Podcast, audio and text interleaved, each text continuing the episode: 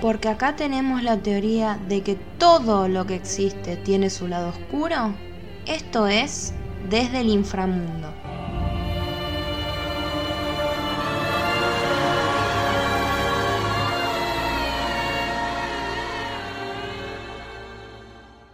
Nos reencontramos otra vez, porque el astro solar terminó su vuelta al globo por fin y así lo quiso.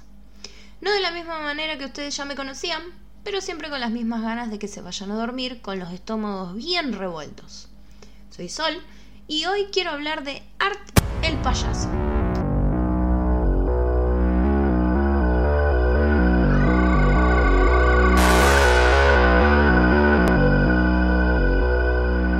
Primero vamos a hablar de su creador, un hombre que, si juega bien sus cartas, puede ser el próximo gran director del cine del terror. Damián Leone es un director, editor, productor, guionista y además especialista en efectos especiales, mejor conocido por su franquicia Terrifier, donde el protagonista es el mismo que en este relato, Art el payaso. Si bien es conocido por esta saga, Leone tiene otros trabajos que se puede decir que son importantes de mencionar, pero no vamos a encargarnos de entrar en el hueso, por lo menos por ahora. En el año 2015 fue director, editor guionista y encargado de maquillajes de la película Frankenstein vs. la momia. Simultáneamente fue productor en la secuela de uno de sus trabajos más importantes, del cual sí vamos a hablar más adelante, All Hallows Eve 2. Actualmente está trabajando en dos proyectos siempre dentro del género del terror. Uno se llama Stream y del otro les cuento más tarde. Ahora, ¿cuál fue la idea detrás de Art el payaso? Leone nos cuenta en una de sus entrevistas que su idea surgió de un sueño, donde él vio un colectivo vacío con una mujer siendo molestada por un payaso silencioso. Sus travesuras empezaron siendo solo molestas para luego pasar a algo un tanto más agresivo y este sueño culmina con el payaso inyectando una sustancia desconocida en esta pobre mujer. Ahí nace el primer mini proyecto de Damián, el noveno círculo, estrenado el 15 de marzo del 2008 de manera independiente. Ahí se plasma este sueño en 11 minutos desesperantes, con un poquito más de historia y con la primera aparición de nuestro payaso, aunque no en un lugar tan protagónico, sino en uno más secundario. No se desesperen, más adelante vamos a hablar de qué se trata este corto. Pero primero hablemos de cómo se ve Art.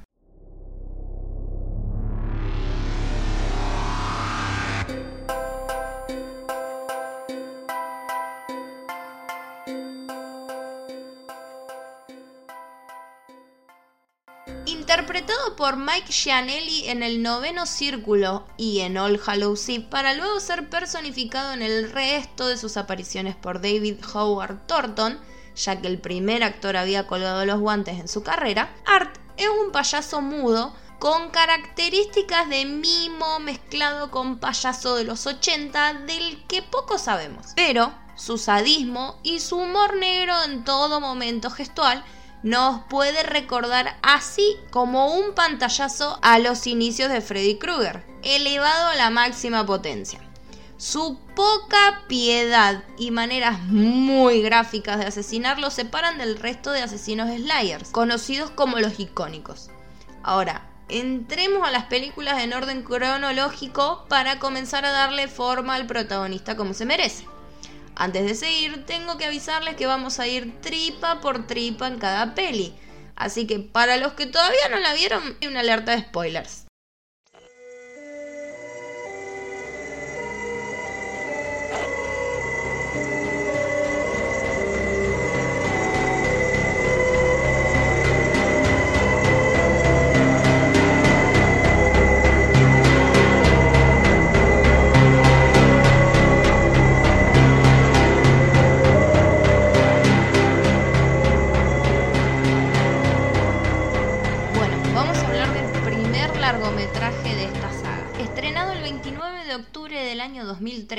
Producido por Ruthless Pictures y distribuida por RLJE Films, All Hallows Eve, o como se conoce en español, El payaso siniestro, es una película en formato antológico donde conocemos a Sara, la niñera, y a Tía y Timmy, los chicos que ella está cuidando. Después de ir a pedir golosinas casa por casa porque estamos en Día de Brujas, Timmy encuentra en su bolsa una cinta VHS, cassette Super 8, sin nombre, desconociendo de dónde pudo haberla sacado. Tras varias insistencias, Sara permite que los chicos vean el primer corto y ahí nos sumergimos de lleno nosotros también. El primer corto de esta cinta desconocida es el noveno círculo. Les dije que más adelante íbamos a charlarlo. En él vemos a una chica solitaria esperando el metro en plenas festividades de Noche de Brujas cuando de la nada aparece nuestro querido payaso para comenzar a incomodarla. Primero haciendo sonar su cornetita, que todos podemos estar de acuerdo que en este contexto es de todo menos simpática, para luego acercarse con un poco más de ternura y darle unas flores de plástico. Ahí ella baja su guardia y acepta este gesto, como todos lo haríamos. Poco le dura lo dulce a este momento cuando vemos que este payaso comienza a reírse y a señalarla sin parar. Y ahí Vemos como de estas flores rojas de plástico aparece una tonelada de cucarachas aterrando a la pobre joven, que al tratar de irse es forzada del brazo por Art, quien le inyecta un líquido turbio y la manda a dormir. No sin antes despedirse con un saludito. La chica, a quien luego conocemos como Cassie, se despierta un rato después en lo que parecen ser las tripas del subterráneo, amarrada desde su cuello por una pesada cadena con candado. Junto a ella hay dos chicas más que le explican a ella y a nosotros, que no sabemos nada, que había una tercera con ellas, quien fue arrastrada por su cadena y nunca volvió.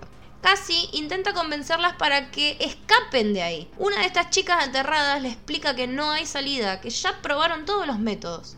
Mientras más optimista, la otra acepta.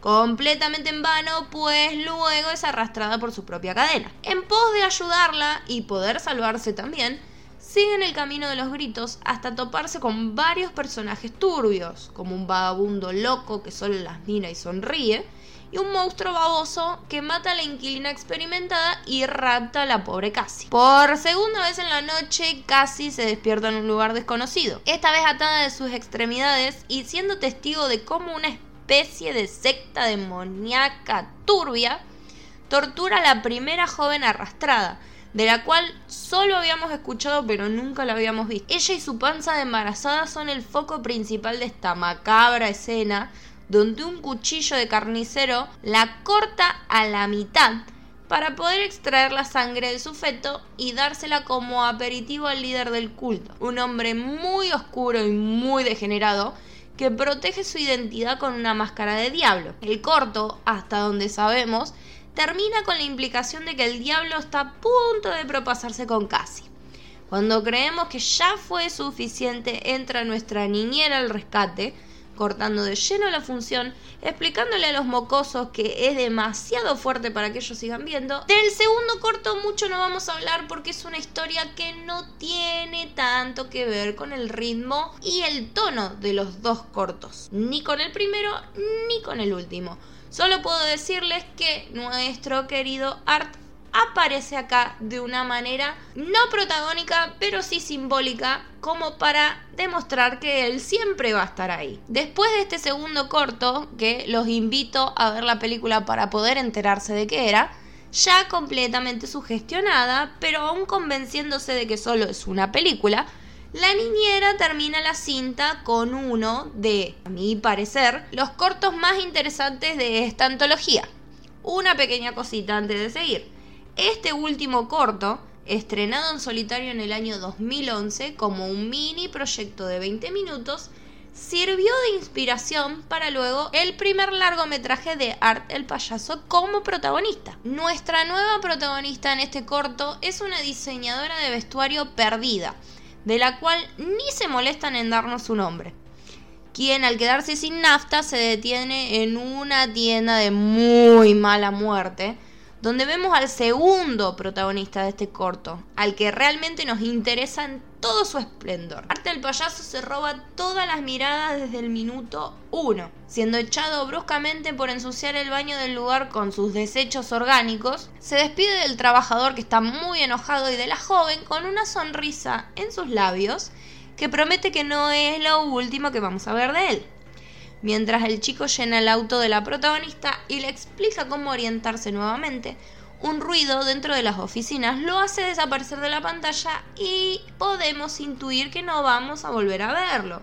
Por lo menos no así entero. Al pasar un rato, la muchachita entra para ver dónde quedó su mapa parlante y ahí vemos a Art descuartizando de manera atroz y de paso muy gráfica a este pobre hombre. En shock, nuestra heroína se escapa de la estación de gas y hace un intento de llamar a la policía. Mientras logra explicar algo de la situación a la persona del otro lado del tubo, se cruza con un animado Art, sonriendo y pidiendo un aventón con un gran cartel negro escrito en letras blancas la palabra cerques. El susto la hace volantear y termina en un prado. Tratando de recolectar sus pensamientos, es sorprendida por nuestro payaso nuevamente, que ya sin sonrisas y con una gran y oscura determinación busca abrir el auto y cazar a su víctima como sea. Al escaparse, la heroína sin nombre maneja unas cuadras más hasta encontrar un auto estacionado. Con esperanza de finalmente conseguir ayuda, encuentra una mujer viva, pero horriblemente mutilada en su cara y partes de su cuerpo también. Así que ya sabemos que Art estuvo por ahí. Al volver a su auto y manejar sin un rumbo fijo, logra conectar por teléfono con su pareja Nick, que se molestaron en darle un nombre a él, pero a ella no. Pero bueno, la llamada se pierde y ahí nos enteramos que no está viajando sola nuestro payasito aparece detrás de su auto e intenta ahogarla con una bolsa de plástico. Luchando por su vida, pero sin perder el miedo, nuestra heroína logra romper el plástico y frenar de golpe para que la cabeza de Art impacte contra el tablero y pierda el conocimiento. No por mucho, pero lo suficiente para que ella logre esconderse en el granero. Las horas pasan y vemos cómo la joven se va quedando sin fuerzas y perece contra el sueño. Sin perder tiempo, vemos como la mano de Art aparece frente a ella, escarbando la tierra, y finalmente, teniendo acorralada a su presa, la tortura con una especie de látigo de flecos con varios elementos cortantes atados en las puntas, arma que se convertiría en un icono para nuestro payaso. Al soltarse un bisturí de este artilugio medio raro, nuestra protagonista aprovecha el momento y lo utiliza para apuñalar a su atacante y huir. Mientras está huyendo, se cruza por casualidad con un auto que la socorre. Ahí vemos a la víctima de relleno número 3, quien al intentar ayudarla nos deja ver con su inocencia que seguramente es el próximo en la lista del payaso mudo. De la nada vemos a Art aparecer en un auto junto a este y nuestro buen samaritano deja la pantalla con una bala en el cráneo cortesía del payaso, quien, para no perder sus modales, le sonríe antes de disparar. Esto hace que el auto donde la joven y el muertito choque contra otro auto luego de perder el control. Ahí vemos cómo Art finalmente la secuestra y cuando nos creemos unos genios de las películas del terror y creemos que llegó el fin de la vestuarista, nos sorprende con un revés en toda la cara porque la joven está viva pero empieza a sentir cosas extrañas. Para terminar este corto, Art rompe en una risa diabólica sin siquiera emitir el sonido del aliento que puede llegar a escaparse y vemos a la joven sobre una mesa de operaciones, completamente mutilada, con varias palabras fuertes talladas en su piel como perra y cerda, pero viva al fin. La insoportable música de fondo y la escena en sí parecen no tener un final, hasta que nuestra niñera, completamente asqueada y aterradísima, intenta sacar el cassette. Pero, sorpresa, Art no terminó con ella todavía. Vemos cómo la cinta comienza a actuar extraño, mostrándonos el plano de Art y su primera víctima en este último corto, pero esta vez mirándonos directamente a nosotros. Esto se ve interrumpido con una llamada que entra al teléfono de la casa y podemos escuchar a la vestuarista como cuando intentó pedir ayuda a la policía, pero esta vez poniendo la sangre de Sara por los grados bajo cero. De repente la cinta vuelve a encenderse y solo podemos ver estática acompañada de gritos, para luego mostrarnos una escena de Art en las entrañas del subterráneo del primer corto, solo que ahora acercándose a la pantalla, logrando llegar al vidrio, acariciándolo y percatándose de que la niñera, que para este punto no entiendo cómo no salió corriendo de la casa, lo está mirando. Luego de saludarla como es debido, Art intenta romper el vidrio del televisor. En un movimiento nervioso, Sara aprieta un par de botones y la imagen cambia a la sala donde ella estaba, solo que con el payaso sentado detrás de ella. Pero al voltear no ve nada, solo puede verlo a través del televisor. Con la corneta en su mano, el payaso busca acercarse a su víctima. Los nervios la entorpecen y Art se aproxima cada vez más, sin dejar de hacer sonar su cornetita. Hasta que ella logra por fin sacar y destruir la cinta, se toma unos segundos para intentar aclarar su mente y pensar qué estaba pasando. De fondo, escuchamos un grito desgarrador. Se cruza en la puerta de la habitación de los chicos con un Art extasiado cubierto de sangre y señalando la puerta para luego señalarla a ella, para luego reírse maniáticamente de nuevo. Sara intenta cubrirse la cara para desaparecer del mundo, pero cuando vuelve a ver, él ya no está. Lo que sí sigue estando es la pieza de los chicos y lo que sea que podemos encontrarnos adentro. Al abrirla, una enfermiza escena nos recibe. Los chicos fueron decapitados. Solo vemos la mano de Timmy, sus golosinas, y ahí comienza la locura de música del último corto. Las voces de fondo de los chicos, volviendo a preguntar si el payaso era real. Vemos una hermosa firma del payaso hecha con sangre de sus pequeñas víctimas. Y el último plano sobre Sara nos indica que este es el nuevo corto de la próxima edición. Bueno, rápidamente. All Hallows Eve 2 no tiene nada que ver con esta primera parte ni con Art el payaso. Solo se repite la fórmula antológica de una manera mucho más deslucida y nada más contó con Damián Leone como su productor. Personalmente puedo decir que a All Hallows Eve 1 le falta sustancia. Más contexto en los cortos y algunas actuaciones te sacan de la atención que están intentando construir de lo poco creíbles que son. No obstante, la aceptación que el payaso recibió por parte de los críticos y del público también, le dio la posibilidad a Leone de extender sus horizontes con este personaje.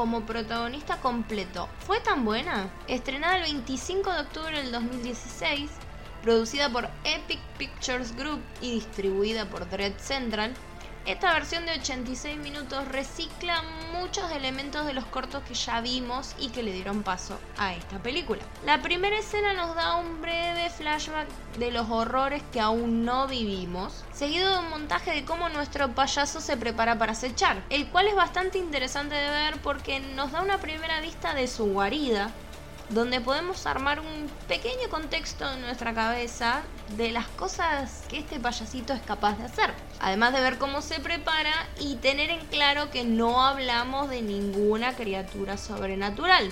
Es un humano, por el momento. ¿Vale la pena spoilearles toda esta película? No. Si bien es una historia completamente diferente a All Hallows Eve, se reutilizan muchos conceptos ya vistos, muchas escenografías, referencias a todos sus cortos predecesores, lo que sí nos interesa son dos cosas. Primero, el tono en aumento de la violencia. Como dije, se reciclan muchos de sus métodos, pero lo que creo yo que hizo que esta película destacara y fuera más fuerte que lo anterior visto, son dos escenas particulares. La primera, la decapitación del dueño de una pizzería para luego transformar esa cabeza en un clásico Jack o Lantern o una cabeza de Noche de Brujas. Y la segunda es la muerte de Don, una de las protagonistas, la cual es bastante gráfica y dura de ver si no tienen estómago para eso. En ella nuestra pobre joven es cortada desde sus partes íntimas hasta la cabeza literalmente a la mitad, mientras cuelga por sus pies y Tara, la otra protagonista, su mejor amiga, está atada indefensa viéndola morir. Cabe decir que cuando la sustancia es escasa, la violencia de este estilo bien implementada sirve como un recurso para que sigamos viendo. Ahora, ¿es necesario este nivel de violencia? Yo opino que sí. Mientras sea ficticio y no implique de ninguna manera violencia real hacia los que están participando, no es un mal recurso y no tiene algún tipo de límites. Siempre y cuando no se use para tapar huecos en la historia, como parece que Terrifier lo hace. La segunda cosa importante es el final. Sí, perdón, es la parte que menos debería spoilear, pero nos sirve para seguir en la línea de tiempo. Luego de ser acorralado por la policía, Arte se enfunda una pistola de su tobillo y se dispara, dando a entender que su aventura y la nuestra viéndolo terminó. Llegamos a una morgue con un payaso con los sesos destrozados, pero que por algún motivo todavía sonríe maniáticamente. Cuando el forense y un poco también nosotros nos sentimos incómodos con esa cara, de repente la mano de Art nos sorprende, ahorcando al forense, dándole fin a la primera película. Bueno, vamos de nuevo. La película carece de sustancia y algunas actuaciones te sacan de quicio y hasta te hacen pensar que uno haría un mejor trabajo, por lo menos mucho más convincente. Entonces, tanto atrae este proyecto que parece no querer terminar nunca y no querer terminar bien? Art, simplemente. Cuando tenés un protagonista que despierta tanto entusiasmo, podés hacer centenares de películas malas que se van a seguir consumiendo. La maldad que maneja este payaso mudo, junto a su aspecto, sus expresiones faciales y su humor negro, te hacen casi imposible despegar los ojos de su camino. Querés seguir viendo qué más va a hacer, cómo lo va a hacer y si va a ser más violento que lo anterior. Terrifier 1 despertó muchas emociones, tanto buenas como malas. Para la crítica especializada es una película que casi no debería tenerse en consideración por su ritmo acelerado, su poco contexto y sus malas actuaciones. Pero para la mayor parte del público, que somos los que consumimos al final, es una obra de culto del cine gore de clase B. Incluso inició la discusión de si este payasito merecía un lugar entre los antagonistas más famosos del género, pero las cosas no terminaron ahí.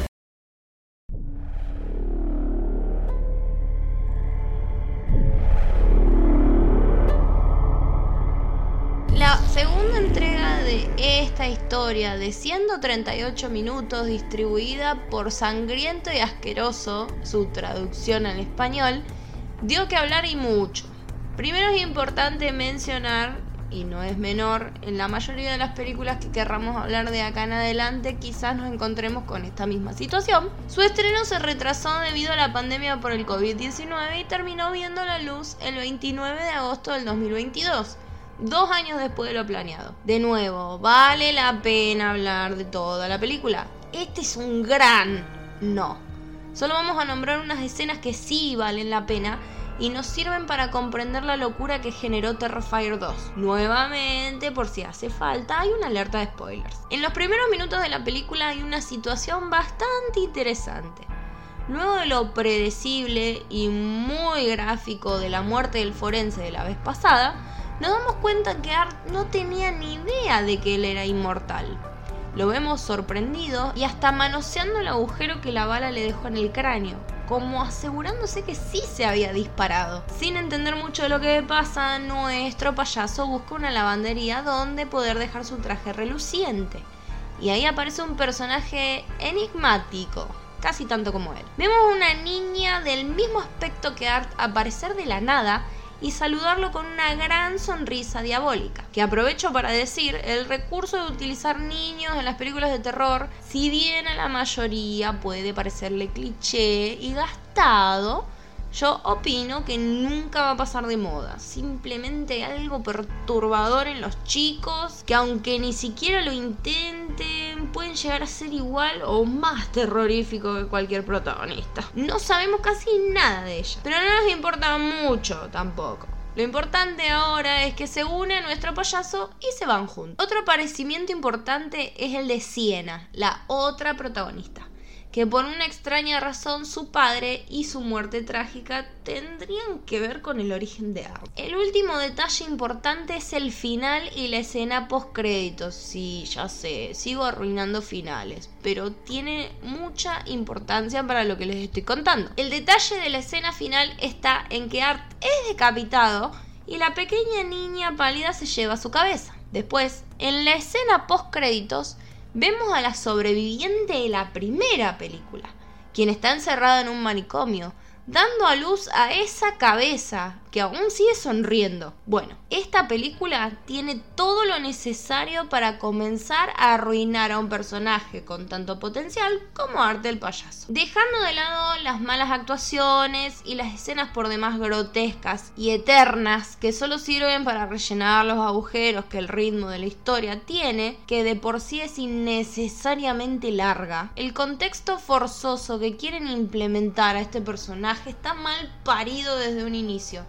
Meter porque sí la profecía de un loco que nadie hasta el momento sabía a pesar de que lleva décadas muerto y que su hija sea la única que puede detenerlo, pero que el mismo payaso no lo hubiese sabido si no se volaba la cabeza, no tiene ningún tipo de sentido. Este es el primer pasito para arruinar a Art con un trasfondo previsible, muy gastado, sacarle el brillo que podría tener y el entusiasmo que generaba, es matarlo sin posibilidad de resurrección. A veces el agregar contexto así a trochimoche no es la mejor idea. Para mí es indiscutible. Si en los próximos proyectos el contexto sigue siendo tan vacío y no consiguen estructurarlo bien, nuestro payasito se queda en la puerta de los grandes antagonistas del terror, con una muy buena chance, pero épicamente desperdiciada. Otro factor que puede ser que arruine sus chances es el revuelo mediático que Terrifier 2 generó. Demasiado se dijo en redes de gente descomponiéndose en los cines, pero esto solo genera expectativas muy altas que la película no llega ni por asomo a alcanzar. Entonces todo este revuelo mediático generó eso y